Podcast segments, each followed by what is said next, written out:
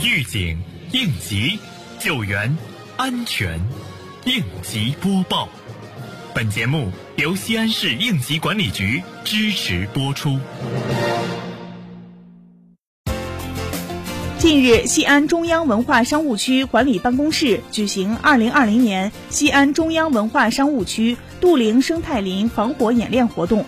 本次演练活动分为林区火灾应急救援和灭火器使用技能培训两个环节。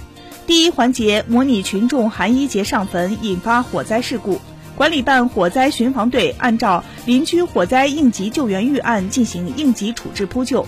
并配合曲江消防救援大队，最终彻底扑灭火情的全过程。第二个环节由专业消防员为观摩群众讲解灭火器正确操作规程，部分群众进行实操体验。日前，市政府安全生产第十四督导组对蓝田县建筑施工领域安全生产工作进行督导检查。督导组在县政府常务会议室召开了座谈会。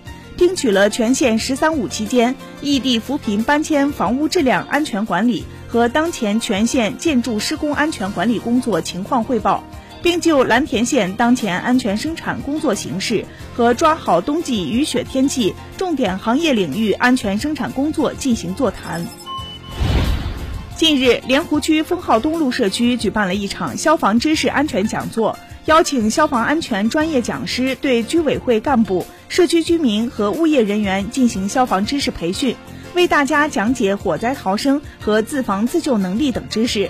会上，专家根据近几年来发生的几起重大火灾事故，通过大家耳熟能详的真实案例，向大家讲述了火灾发生的严重后果以及发生火灾后的安全疏散与逃生知识。并对消防设施、安全出口、疏散通道等几个方面进行了更深入的讲解。如何预防一氧化碳中毒呢？西安市应急管理局提示您，不要私自更改燃气、煤气管道设施。使用燃气、煤气灶具时，切忌人物远离，严防一锅将灶火浇灭，导致燃气、煤气溢出。使用完要检查灶具是否完全关闭。定期对燃气、煤气灶具的气罐、减压阀、皮管以及燃气、煤气管道进行检修。如果发现有老化、破损、锈蚀、漏气或者关闭不严等问题时，应该及时的更换和维修。感谢收听本期应急播报，我是多多。